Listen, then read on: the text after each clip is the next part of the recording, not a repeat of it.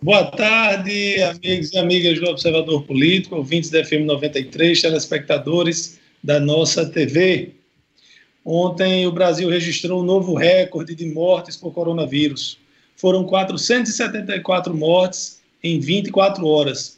Nós ultrapassamos a marca dos 5 mil óbitos, chegando a 5.017. Na China, até hoje, foram 4.643 mortos. O Brasil registrou ontem, em 24 horas, mais mortes do que a Itália, França, Espanha. E o que o presidente Jair Bolsonaro respondeu? Abre aspas. E daí? Lamento. Quer que eu faça o quê? Eu sou o Messias, mas não faço milagre. Fecha aspas. Bolsonaro, em vários momentos, desafiou a orientação da Organização Mundial da Saúde e de seu próprio Ministério Técnico, que ele mesmo disse seria técnico, que orientou desde o primeiro momento evitar aglomerações, o contato social, fazer isolamento.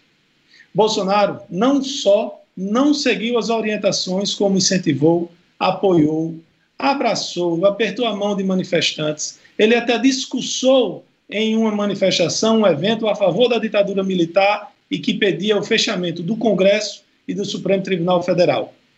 O presidente se recusa a mostrar os exames para mostrar à população se ele teve ou não coronavírus. E o que é que ele diz? Abre aspas. A lei nos garante o anonimato, tá certo? Para mim tem que ser diferente, por quê? Fecha aspas. Porque o senhor é presidente da República, presidente. O senhor não é um cidadão comum, o senhor representa o país.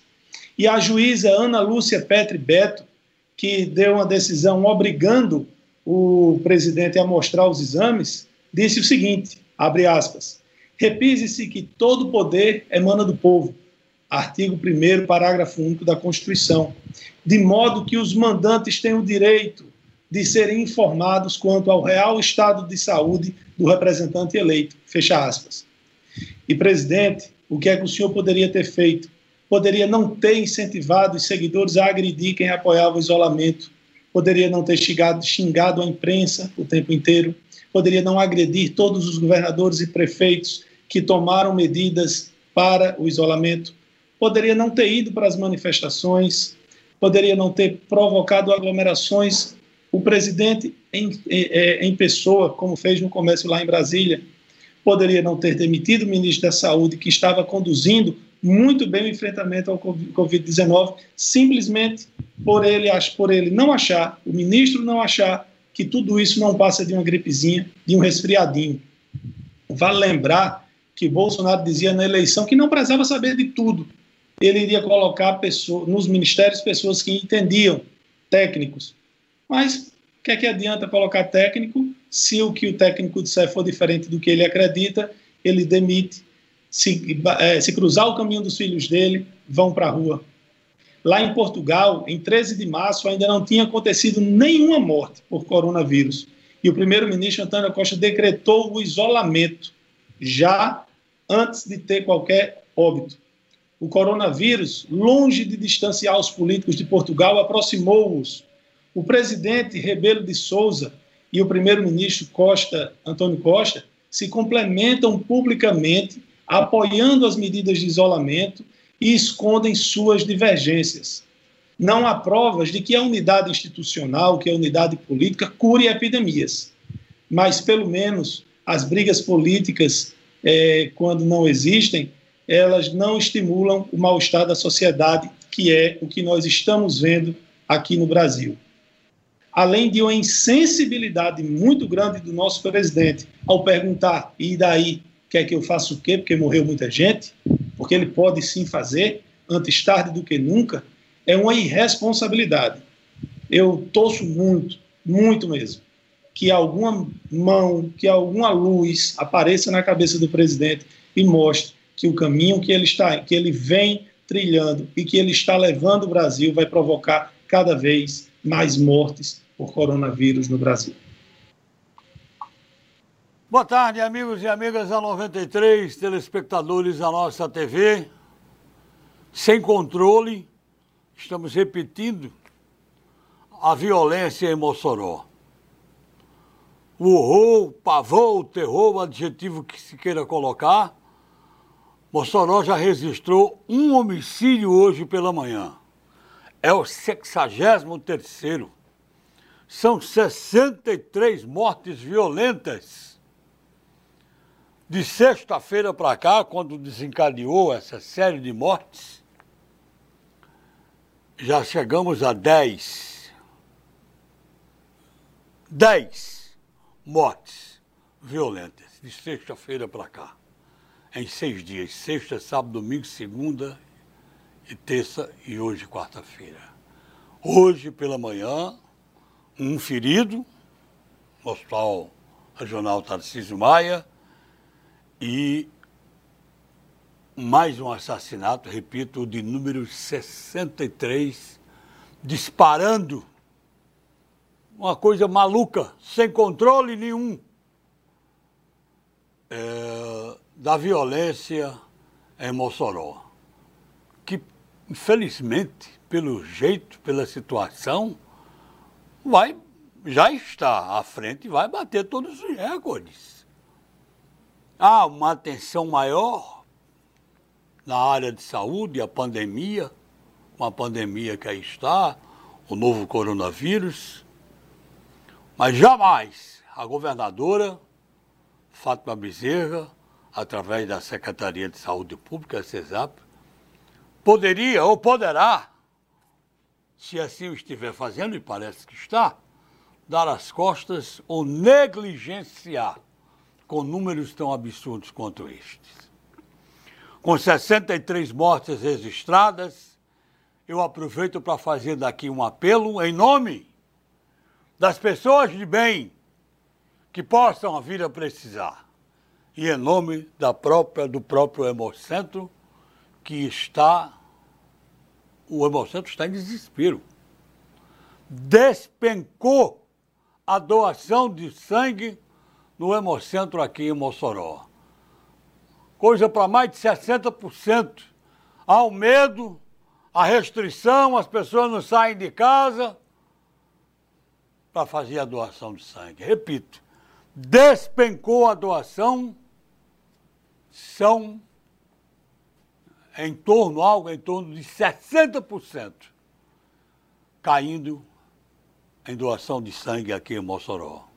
O que nos preocupa, repito, gente de bem que venha precisar de qualquer tipo de sangue, o Hemocentro está por demais desabastecido. Lamentável. Ok? Vamos agora chamar o nosso amigo César Santos. Tudo ok, César? Seja bem-vindo hoje de retorno. Boa tarde, Edmundo. Boa tarde, Dairi Neto, amigos do Observador Político. Uh, ontem, né, esse pequeno contratempo nos impediu a participar do programa, mas estamos voltando hoje, graças a Deus.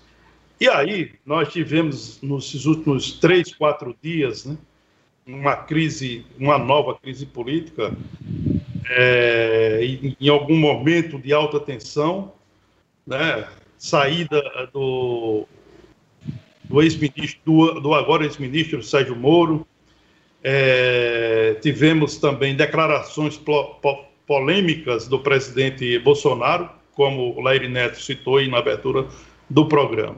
Então havia uma expectativa é, de que a popularidade do presidente Jair Bolsonaro sentiria a, a, o golpe, é, quando eu digo golpe, é o golpe aplicado por ele mesmo, seguiria, so, sofreria um tombo nos números.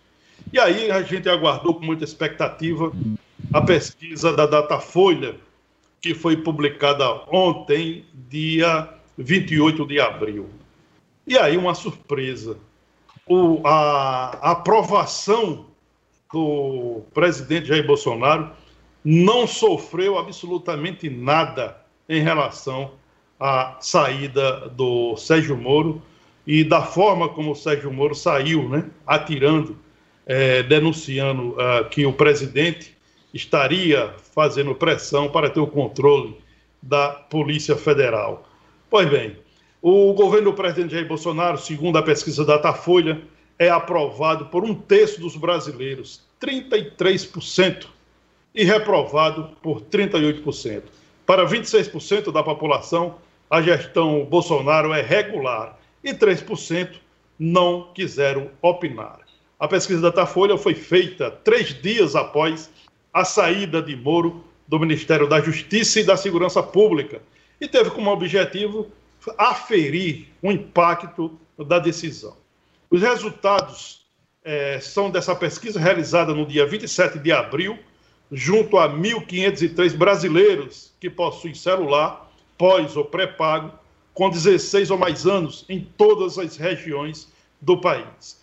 Na última pesquisa, para o nosso ouvinte e telespectador ter ideia, na última pesquisa de avaliação da Datafolha do governo Bolsonaro em geral, e não somente em relação ao seu desempenho na crise do coronavírus, foi realizada em dezembro do ano passado, utilizando a metodologia de ponto de fluxo, com entrevistas pessoais nas ruas do país. Nesse levantamento, Bolsonaro era aprovado por 30%, reprovado por 36% e tinha seu governo avaliado como regular por 32%. Apenas 1% da população não opinou. Veja que houve um salto de 30% para 33% entre dezembro é, de 2019 e a 27 de abril de 2020. Olha, na, a pesquisa mostra é, que na parcela mais pobre, com renda familiar mensal de até dois salários mínimos, 30% aprovam a gestão Bolsonaro, índice que fica em 39% na faixa de 2 a 5 salários mínimos, em 33% na faixa de 5 a 10 salários e chega a, a 40% entre os mais ricos, com renda familiar superior a 10 salários. No centro, no norte e no centro-oeste, a aprovação do presidente é de 41%, supera a reprovação de 30% pela maior margem. No sul, esses índices ficam em 38% aprovando, 30% desaprovando. É, no conjunto de estados do Nordeste, vem a maior reprovação do governo Bolsonaro. Ele tem 43% de reprovação. É a mais alta reprovação em todo o país. Enquanto que apenas 25%, ou ainda 25%, aprovam o governo Bolsonaro. Na, na parcela da população que avalia o trabalho feito por Moro no Ministério da Justiça como ótimo ou bom, 32% aprovam o Bolsonaro e 38% reprovam. É uma média com a opinião geral. Entre quem reprova o desempenho do ex-juiz na pasta, 37% avalia o governo Bolsonaro como positivo e 53% como negativo. E aí, nesse quesito, nós temos aquela porção ah, de oposição ao presidente Jair Bolsonaro e ao ex-ministro Sérgio Moro, que ainda vem daquela rejeição da época da Lava Jato. É, questionado se o Congresso Nacional, e aí vem uma informação importante é, contida nessa pesquisa, questionado se o Congresso Nacional deveria abrir um impeachment é, para afastar Jair Bolsonaro da presidência, os brasileiros se dividiram em blocos iguais. 45% são a favor do início do processo, e 48% são contra. Os demais 7% não opinaram. O apoio à renúncia do presidente tem atualmente mais apoio do que no início do mês. Em pesquisa realizada nos dias 3 e 4 de abril, 37% apoiava a renúncia de Bolsonaro.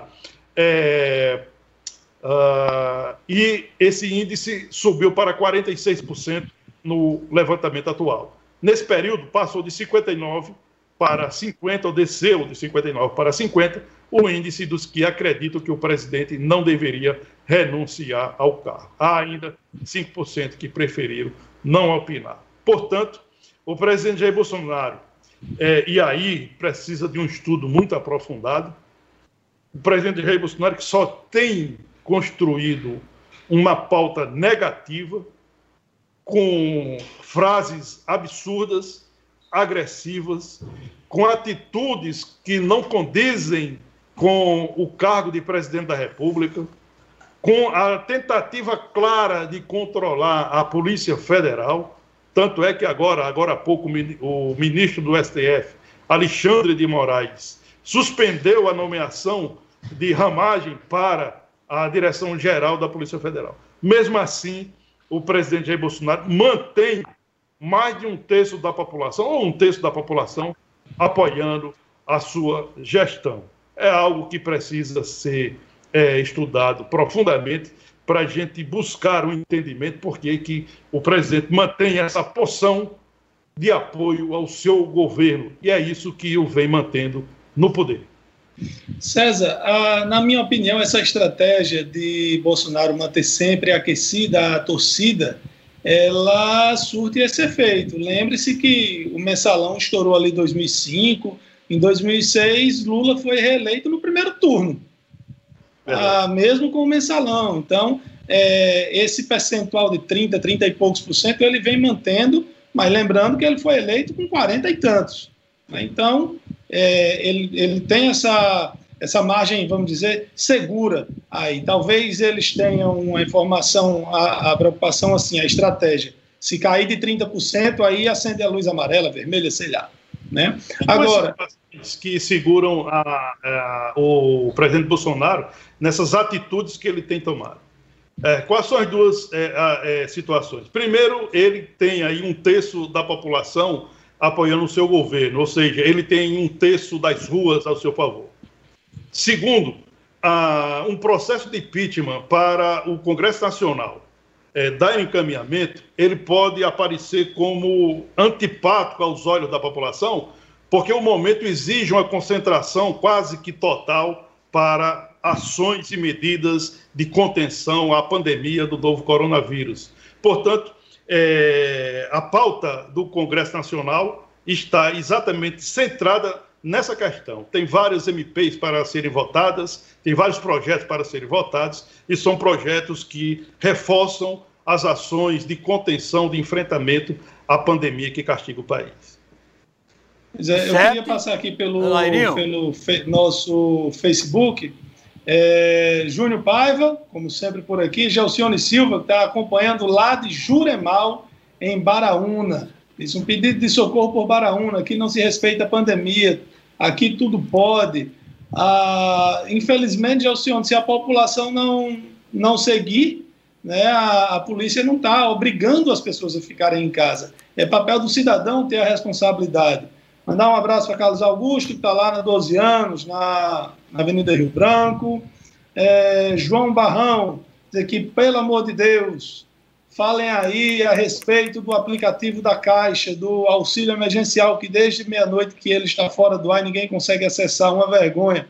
João, realmente esse aplicativo tem dado muito problema, e nós falamos aqui, infelizmente, tem muita gente que não precisa desse dinheiro, que não teria direito a esse dinheiro, que está usando, então está terminando atrasando isso tudo. É uma pena. É, o, o, perfil Primeiras Notas fala sobre um avião que está sobrevoando com uma mensagem é, conscientizando a população, perguntando se paga, quem está pagando. É uma iniciativa do Aeroclube, em parceria com a Prefeitura, a Prefeitura não está pagando, é, é, é uma iniciativa privada. É, a mensagem foi feita pela Prefeitura, mas não tem custo para a Prefeitura. É, Enoque pergunta aqui por onde anda a pré-candidata Isolda, que não solicita junto à governadora mais segurança para Mossoró. E Francisca Gracineide, que está dizendo aqui que está participando do programa e que conseguiu matar um político lá em Panguaçu, o ex-prefeito faleceu. Eu não tenho essa informação. Olha, é, o presidente Jair Bolsonaro já tem eram 37 pedidos de impeachment contra ele. Já passou disso. Quero mandar um abraço aqui, interagindo. Deus e Mara, Lindomar, Iara e Lian, no Nova Vida, que estão ligadas com o programa todos os dias e perguntam se vai ter multas para quem está dirigindo sem máscara. Minhas amigas, não há nenhuma determinação aqui em Mossoró para multar quem está, é, para quem não está usando máscara, principalmente quem está dirigindo. Multa para quem está dirigindo, é direção perigosa. Há uma recomendação da prefeita Rosalba Ciarline de que as pessoas usem máscara, todos na rua. Mas se não usarem, se for um número muito grande, aí se tomar uma providência, porque não é. A prefeita não vai querer agora é, mais um tributo, mais uma multa em cima da população que está tão enfraquecida também financeiramente. Né? Edmundo, Edmundo mas... na, na, realidade não é uma recomendação, na realidade é uma determinação o uso de máscara nas, nas ruas. Essa determinação ela está é, contida no decreto que a prefeita assinou no fim de semana e que entrou em vigor na segunda-feira. Então, é uma determinação e não uma recomendação. Ok. E outra coisa, dentro do carro, não é obrigatório usar, não. É, se você estiver sozinho no carro, inclusive, não há necessidade de se usar essa máscara. A máscara é para você não transmitir é, para ninguém e também se alguém falar perto de você, tossir, espirrar perto de você, você não inspirar essas partículas. Dentro do carro, se você estiver. Eu, por exemplo, quando eu estou sozinho dentro do carro, eu tiro a máscara, porque, vamos combinar, não é muito confortável, mas dentro do carro não é obrigatório, não. Olá, ele está informando aqui é que. também a gente alertar é, que as empresas têm por obrigação impedir a entrada de clientes que não estejam utilizando máscara. É bom a gente deixar isso bem uhum. claro. Porque a pessoa que vai sair de casa, vai a um supermercado, ou a uma agência bancária, ou uma casa lotérica, só terá acesso se estiver usando máscara. Do contrário, será impedido de entrar. Olha lá, ele está é, informando é aqui. É uma, é, uma, é uma das poucas formas que eu considero eficaz de obrigar as pessoas a usarem máscaras. Porque é impossível a gente não tem pessoas suficientes, a gente também não tem máscara, a, gente, a prefeitura não tem 300 mil máscaras para distribuir para cada é, cidadão moçoroense. Mas a máscara você pode fazer de TNT, de tecido, não precisa ser a N95, não precisa ser a máscara cirúrgica, não precisa ser a de solda. Mas se a pessoa for no supermercado e for impedida de entrar porque está sem máscara, ela vai aprender e já não vai mais sair sem máscara. Se ela chegar na loja, no comércio, com, sem máscara e for impedida de entrar, ela vai aprender. Então é importante que o comércio faça isso. Eu estou, inclusive, recebendo uma indagação aqui de um ouvinte nosso, é, doutor Pedro, perguntando se a prefeitura viabiliza ou facilita o fornecimento. A prefeitura fez algumas ações de distribuição, Pedro, inclusive nós, nós vamos fazer no fim de semana, junto com um grupo chamado Amigos do Rotary, que está fazendo a doação. Então, a vigilância, não a vigilância, é, a vigilância civil, junto com os desbravadores, escoteiros, alguns voluntários e o pessoal do Amigos do Rotary, no sábado vai fazer uma distribuição de máscara nos mercados. Mas, infelizmente, a prefeitura nem tem pessoal para fazer isso, nem tem máscara suficiente para distribuir 300 mil máscaras. Tá, doutor Laíre postou aqui que o avião é de Sérgio Rosado, que faz um trabalho como voluntário. Aqui também é o seguinte, é uma colocação muito importante. Vocês acham que em tempos de pandemia cabe pesquisa de governo? Deveriam era torcer pelo Brasil. Olha, pesquisa se faz. Uma coisa não anula a outra. É, não tem, não vai atrapalhar em então, nada a situação. Né? Então, vamos lá. Então, o supermercado não vai mais vender alimento, porque ele tem que trabalhar pelo Brasil. O Instituto de Pesquisa trabalha com pesquisa. Olha, o percentual. o Instituto de Pesquisa, né, a Datafolha, é, o que saiu é, de moda né, nos últimos dias foi o seguinte: a Datafolha não pesquisa mais a popularidade do ministro da Saúde. Antes, na era Bandeta, né, tinha pesquisa. Qual é a sua avaliação do ministro Mandetta? Agora não tem qual é a sua avaliação do ministro Nelson Tarte. Houve assim, né, essa pequena mudança é, da avaliação do Instituto Datafolha. É, o presidente Jair Bolsonaro, já agora de manhã, disse que a culpa pelas mortes do coronavírus no Brasil são dos governadores e dos prefeitos. Eu quero saber até onde vai a irresponsabilidade do nosso presidente. Ele incentiva a aglomeração. Ele vive dizendo que os governadores e os prefeitos vão quebrar o Brasil porque estão praticando as medidas de isolamento. Aí hoje, ao ser perguntado, ele disse, abre aspas, as medidas restritivas estão a cargo dos governadores e prefeitos. A imprensa tem que perguntar a Dória por que é que está morrendo mais gente lá em São Paulo. Fecha aspas. É, é um absurdo, né? Na hora que, na hora que é, os políticos, né, é, politizaram essa pandemia, que é um absurdo, né?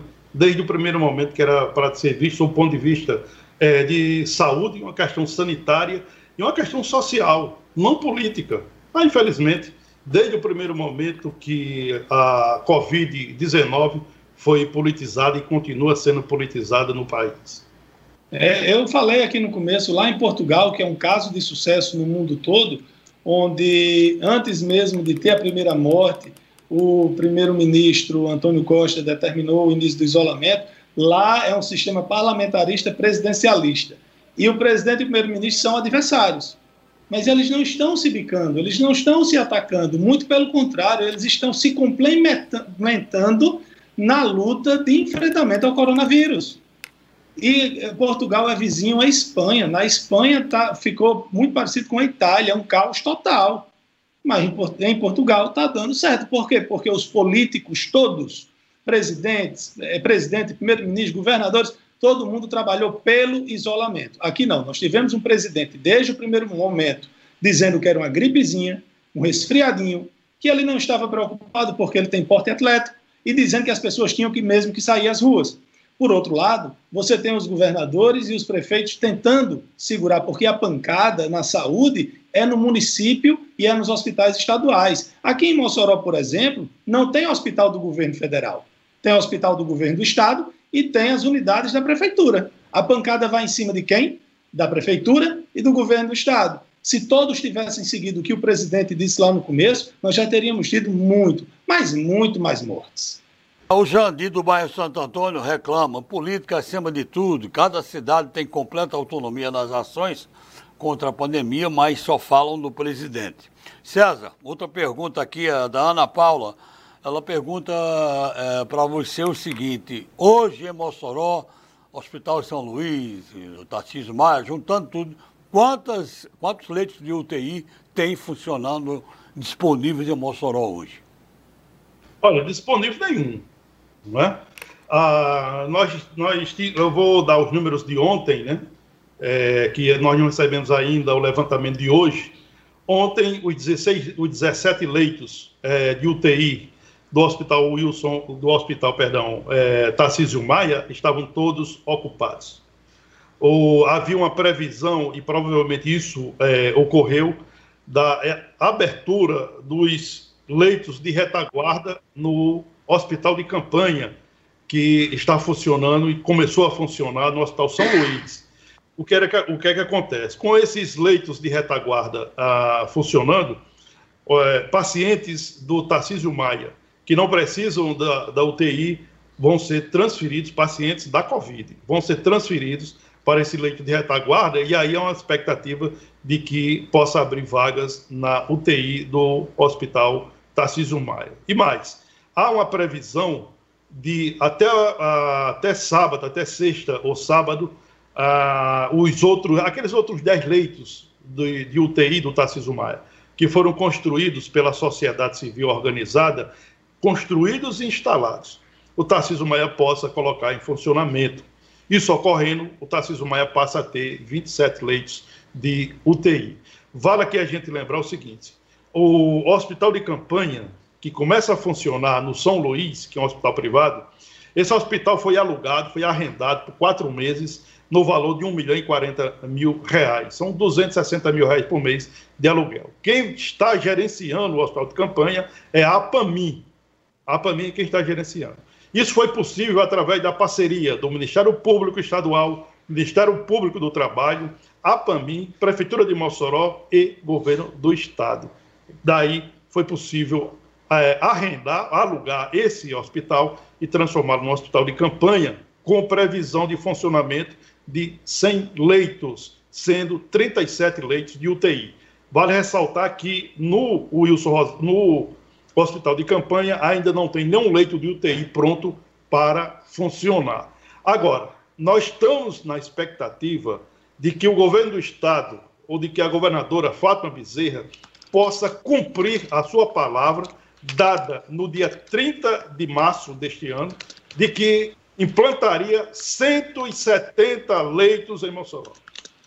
Dessa promessa, até aqui, estão funcionando apenas 10 leitos de UTI do Tarcísio Maia, aqueles leitos que foram construídos pela sociedade civil organizada. Faltam 160 leitos para a governadora cumprir a sua palavra. Vale também aqui a gente lembrar que um grupo de empresários fez um serviço de restauração da estrutura física do Hospital da Polícia Militar para receber leitos de UTI e leitos de retaguarda. Até aqui, o governo do estado ainda não instalou nenhum leito no Hospital da Polícia Militar em Mossoró. Então, a gente está aguardando que a governadora cumpra a sua palavra. Faltam 160 leitos é, dos 170 prometidos pela governadora no dia 30 de março deste ano. Ok? Se vocês tiverem sem assunto aí, não se preocupe. Não, não, não, sem assunto não, é porque o, ficou. O, o número total, o número total de casos de corona no mundo ultrapassou a marca de 3 milhões. Estamos com 3 milhões 165 mil pessoas com, é, confirmadas. Desse total, 220 mil mortos. É como. Qual é a população de Parnamirim, César? 220 mil? Isso. Por aí. É como se Parnamirim tivesse sido dizimada. Recuperados, 976 mil. Agora, assustador continuam os números assustadores, continuam os números dos Estados Unidos.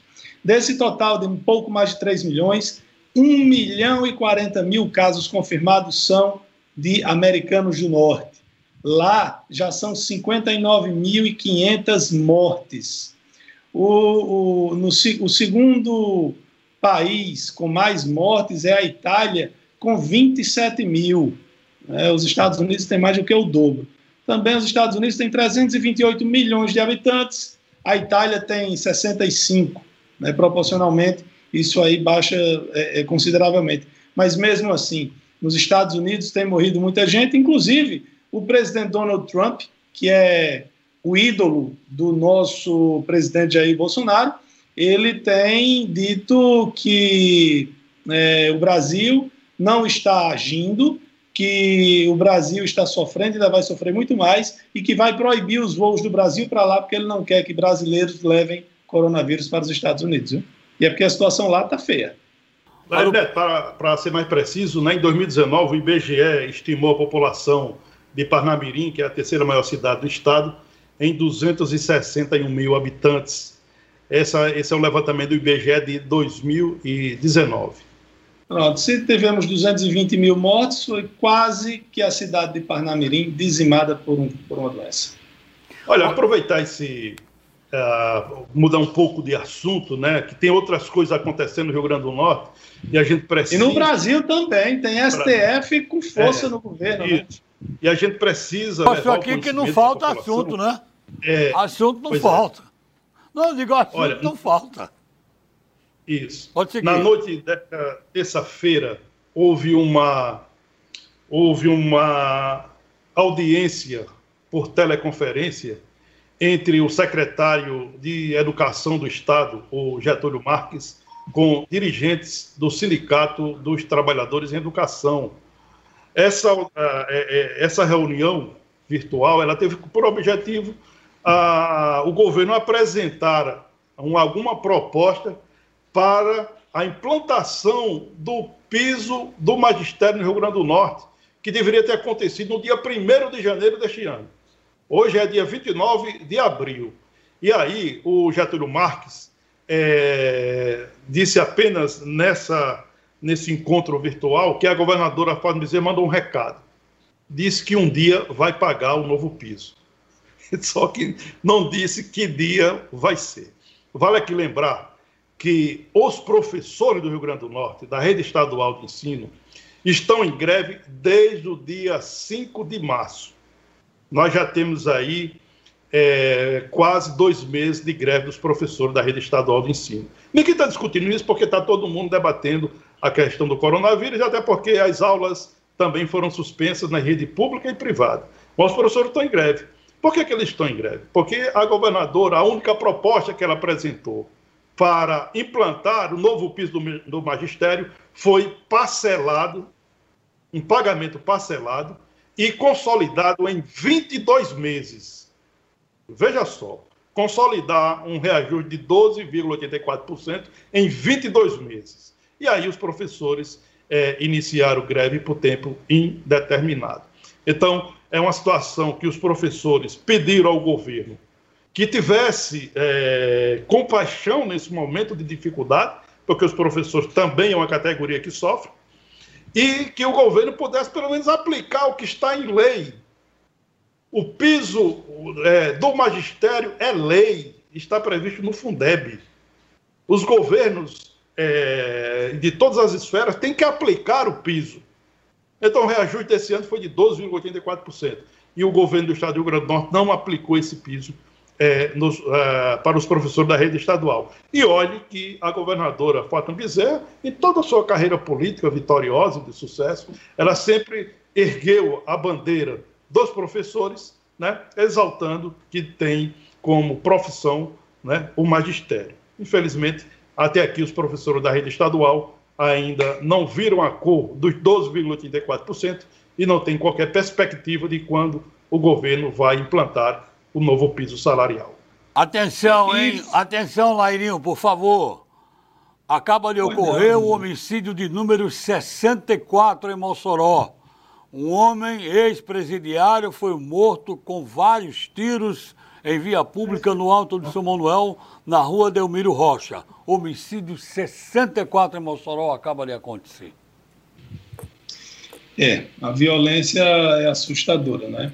Bom, o Supremo Tribunal Federal abriu um, uma investigação sobre as denúncias que Sérgio Moro fez contra Bolsonaro, abriu outro inquérito para investigar o ministro da Educação, Ventralbe, por crime de racismo contra a China, inclusive já determinou que a Polícia Federal faça a oitiva, escute o ministro, como também o Supremo Tribunal Federal suspendeu a nomeação do amigo de Carlos Bolsonaro, Alexandre Ramagem, para, chefia, para chefiar a Polícia Federal. São três decisões aí do Supremo que vão contra o presidente Jair Bolsonaro, que já dizia a Sérgio Moro, segundo o próprio Moro, que estava bastante preocupado com o que acontecia no Supremo. Dessas decisões aí, tem uma que eu não concordo, mas não concordo mesmo. É, eu não acho legal o presidente nomear um amigo do filho. O filho é investigado pela Polícia Federal. Ele vai e coloca um amigo do filho para chefiar a Polícia Federal. Eu não acho legal. Porém, por si só, isso não constitui um crime. E cabe ao presidente da República nomear, exonerar, afastar do jeito que ele quiser os, os cargos comissionados. E a função de chefe da Polícia Federal é uma função gratificada, como delegado-geral da Receita Federal, como ministro de Estado. E aí a gente volta no tempo para lembrar que o Supremo já fez isso outras vezes. O Supremo impediu que Dilma Rousseff nomeasse Lula como ministro. O Supremo impediu que Temer indicasse a deputada Cristiane Brasil, filha do neo-aliado de Bolsonaro, Roberto Jefferson, para ser ministra no governo Temer. E, na minha opinião, isso é uma intromissão.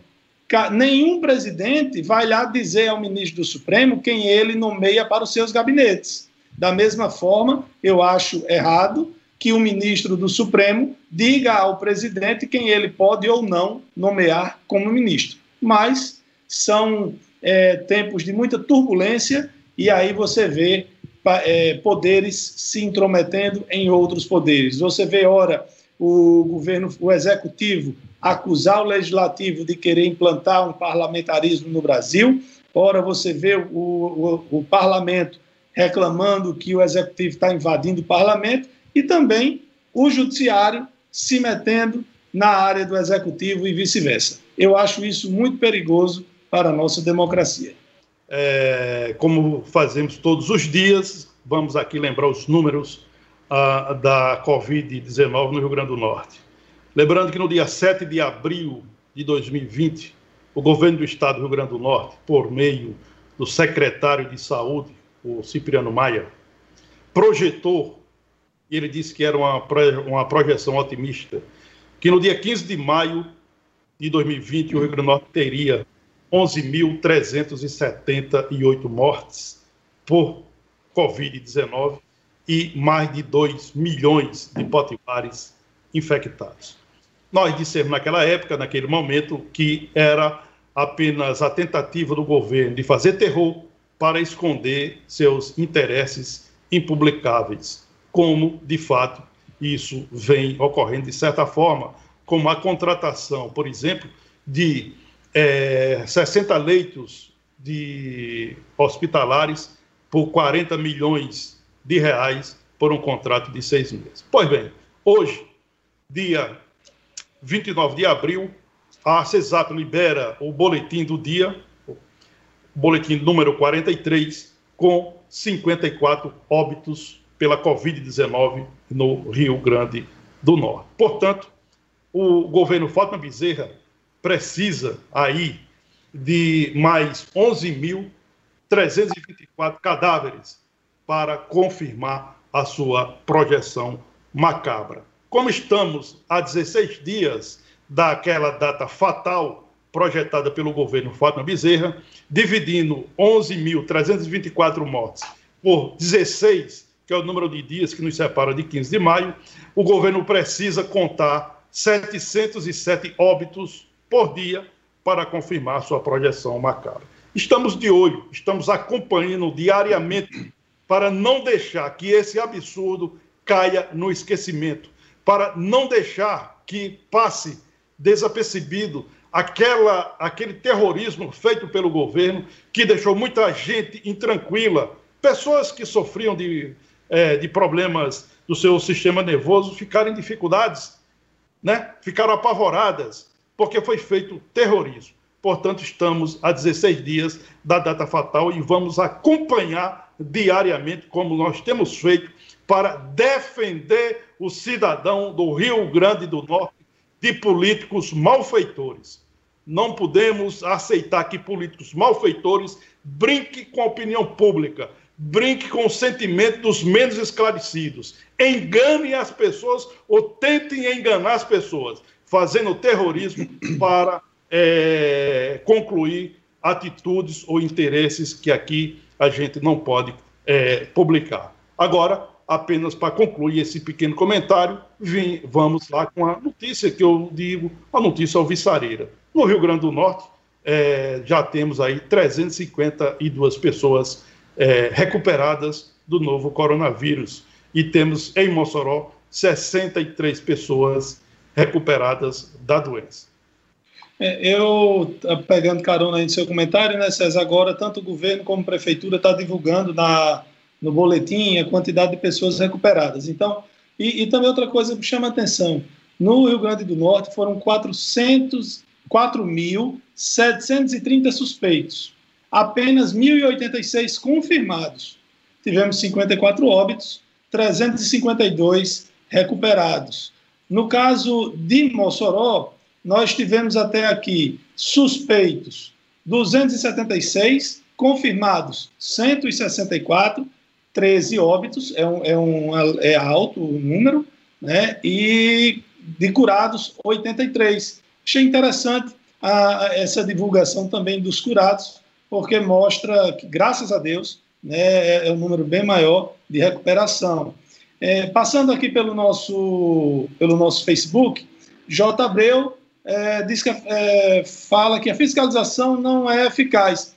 Realmente, Jota, não tem como a prefeitura, como o governo do estado, tá fiscalizando todos os cidadãos. Agora, se todos os estabelecimentos comerciais com, seguirem o decreto e proibirem a entrada de pessoas sem máscara, pode ter certeza, as pessoas vão usar mais a máscara. É cada um tendo que fazer a sua parte. João Barrão fala aqui do comenta do homicídio, que é de Mundial Noticiou, e Maria da Silva diz uma pergunta: quantos leitos tem no Brasil? O SUS já estava falido, sempre faltou leitos.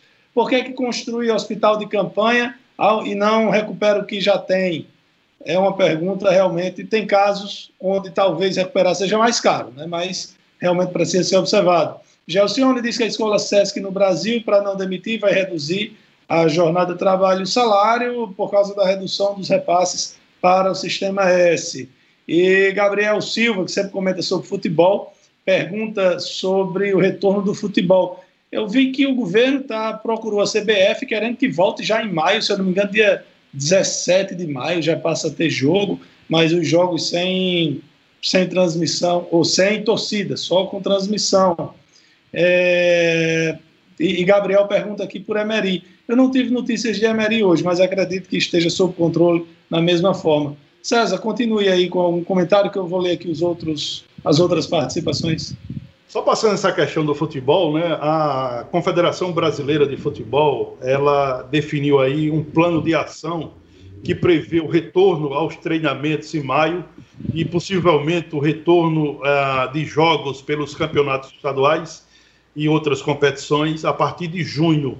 Mas isso vai se dar de forma é, gradativa e, no primeiro momento, com portões fechados e com uma série de exigências para que os clubes e as federações é, adotem, como uso de máscara, uso do teste rápido, é, um distanciamento é, dos profissionais que vão trabalhar, por exemplo, profissionais de imprensa, e, é, entre outros. Enfim, o fato é que o, o, futebol vai voltar, mas vai voltar de forma gradativa a partir do mês de maio. Primeiro, os treinamentos para o recondicionamento físico dos profissionais e no mês de junho, provavelmente, voltam os jogos.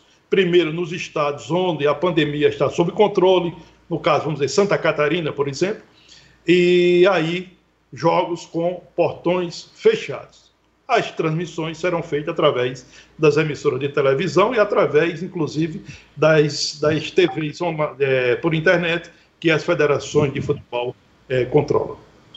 Chegou a pergunta. O governador é, Dória deu uma resposta ao presidente Bolsonaro que eu acho que mostra um pouco da indignação, independente se eles disputam ou não politicamente. Mas uma das coisas que Dória disse foi: presidente, não trate o povo brasileiro como o senhor trata seus filhos, por números. Trate, os, trate o brasileiro com respeito, assim como eu trato os meus filhos, pelo nome. É, é verdade. Olha, uh, voltando a essa questão do.